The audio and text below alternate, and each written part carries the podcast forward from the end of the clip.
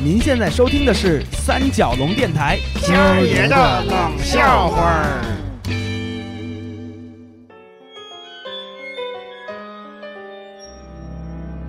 北京东城区朝阳门内大街八十一号院，此孤楼荒宅，乃京城八大胡同之头牌。别儿呆着去，还八大胡同都扯出来了，还给人安上排位了是吧？那你也不能打我呀！废话，你要录的是啥呀？你要录的是孤楼，不是青楼。那好好好，我再重新来一次。北京东城音乐，音乐又用错了，用上小磁缝音乐了还？那管电乐的是小四，你怎么还打我呀你？离我最近，打你们谁都能叫停。哎，我就问你们，刚才那恐怖的小曲儿呢？恐怖的，这 OK OK，小四，哎，还是刚才那恐怖的音乐啊！预备，开始，走嘞。哎，北京东城区朝阳门内大街八十这啥情绪啊你？你啥气氛？那恐怖的气氛呢？嗯，哎呦喂，又要恐怖的气氛了！哎，恐怖不恐怖先搁一边，我现在很气愤，我这没录几句呢，你打我多少下了？打你算轻的，没见过制作人打人是吧？没见过王牌制作人打人是吗？王小四，音乐谁让你停的？给我培养他情绪。哎哎，好嘞好的。哎呀，还来，我这情绪过不来，你这让我先别说话，先跟这儿立正的，别整事儿哈，给我好好听着，培养情绪。哎，对，小感觉，对对，翻着白眼找那阴郁的小感觉，好，好入戏了。走，哎，走啊！你翻白眼瞪着我干啥呀？啊，瞅瞅那德行！你先给我走吧！啊，去去去去去，都走都走都走！我一个人录啊！我这门艺术惹不起你们。哎呀，老娘还不伺候了呢！出尔反尔，你是老爷们吗？你不是你当初说的了？录这期节目你瘆得慌，让我们大家伙来陪着你，还让我给你当制作人，美的你呀！自己一人吓死去吧！我被吓死总比被你打死好啊！来，借一步，都走，都走！走走走走走走走，小死了！走走走走，不错！哎，你们。走就走，别别别走太远啊！我的意思，你你们在隔壁待着。所以这期节目没法和别人合作。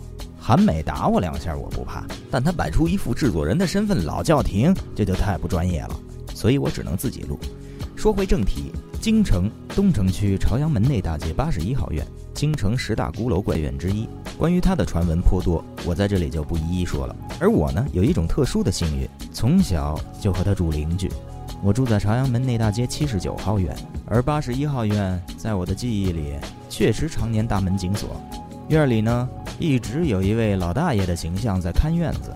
随着时代变迁呢，不同的看院人换了一代又一代，但在我的固有概念中，那些看院子的人都是大爷。七十年代中后期，也就是我童年时，我印象中的第一代大爷，经常被我和我小时候那些顽皮的伙伴们戏弄。那院子的大门在那个年代就很少打开，能看见里面的机会凤毛麟角，而且没有任何单位的牌子挂在外面。我和小朋友们经常扒着那门缝往里看，有时便能看见一个孤单的身影在那院子里扫扫这儿弄弄那儿。这当然在我们这些小伙伴的脑子里就形成了一个钟楼怪人的形象。哎，你看见什么了？看见什么了？你先让小军给我看看，我看我看我看看。嘘，别吵别吵。哎呦喂！有一老头哎，还有个老头，他干嘛呢？哎，对呀，有老太太吗？什什么老太太？你捣什么乱呢？这老头长得就跟老太太似的。是吗？那他跟老太太干嘛呢？你就去一边去，没老太太，就一老头跟那扫地呢。该我了，给我看，给我看，给我看。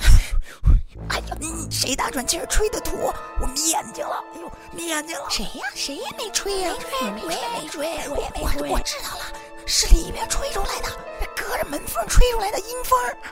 那阴风是他扫起来的。老头过来了，他发现咱们来吹阴风了。谁呀？大铁门哐的一下打开了，一个手里拿着钥匙、佝偻着的身影在我们身后叫喊着：“谁呀？非跟这儿捣乱！这些臭小子，再敢来一刻，我不把你们小灯就拉上来泡酒喝！”这也许就是我童年记忆中第一次与朝阳门内八十一号院看门大爷近距离对峙，并从此结下了梁子。那院子和我们小朋友的仇，这就算结下了。小孩啊，有时候记仇着呢。所有的小伙伴们从此心中就有一个夙愿，绝不能就此败北啊！必须找个合适的时间杀回去。这个合适的时间，我们后来找到了春节。这种锣鼓喧天、鞭炮齐鸣的日子，我们难道还会怕这种阴郁邪祟的环境不成？于是，小伙伴们聚集了兜里所有的弹药，哎，也就是节日里我们所有小朋友手里的鞭炮，雄赳赳、气昂昂，在年夜饭过后，趁着暮色，全体集结在朝阳门内八十一号院门口，我们杀回来了。大爷，等着瞧！干什么要那样为什么？要别人踢走呢踢走我的腿我的屁股麻了一个麻了一个麻了一个汗我真是七彩猪脑七彩猪脑袋都听我的咱们呀咱们就把这手里这个咱数一二三，就都点着了，然后就全往那院里扔。扔进去以后呢，咱不能像上次那样都跑了。对对对，谁都不许跑，咱得就集体在外面就起哄。谁要是先跑了，咱就罚他第二轮自己一个人回来，点着了炮仗再往里扔。行行，我才不跑呢，我也不跑。于是，在那个喜庆的春节之夜，空气在我们这些小伙伴面前瞬间凝结了起来，因为要干坏事儿了嘛。我们哆哆嗦嗦的各自拿起自己的炮仗鸟儿。然后又用那香头颤颤巍巍的握在手里，瞄准着那个鸟儿，就听我们这里的孩子头一声令下呢：“准备啊！我跟你们说，只要一点着，别管你旁边人，就把自己手里那往里边扔，然后谁都不许跑，听见没有？行了行了，我知道了。好，准备，一、二、三，点着了，点着！我这也得尝尝我拿了一大奖二弟，闪光雷来了！扔完炮仗，我们谁都没跑，一起在门口唱着歌谣，叫嚣着：“老头会做马肉，会做大裤衩肉，包饺子没有馅儿肉，哪里丰满院儿肉，崩完鼻子再崩眼儿，崩完眼睛。”哎，嘘，别吵，别吵，别吵！不对，炮仗没响，你没响了吗？没有啊，好像都没响。你点着了吗？你我点着，点着了呀！啊，奇怪啊！你们帮我拿着炮仗。我扒门进去看看。我们这里最大的一孩子小童，蹑手蹑脚靠近那扇门，生生挤开了一条自己能迈进去的缝儿，慢慢蹭了进去。小童，小军让小军跟你一起进去吧。嘘，别吵，万一里边有人听见呢。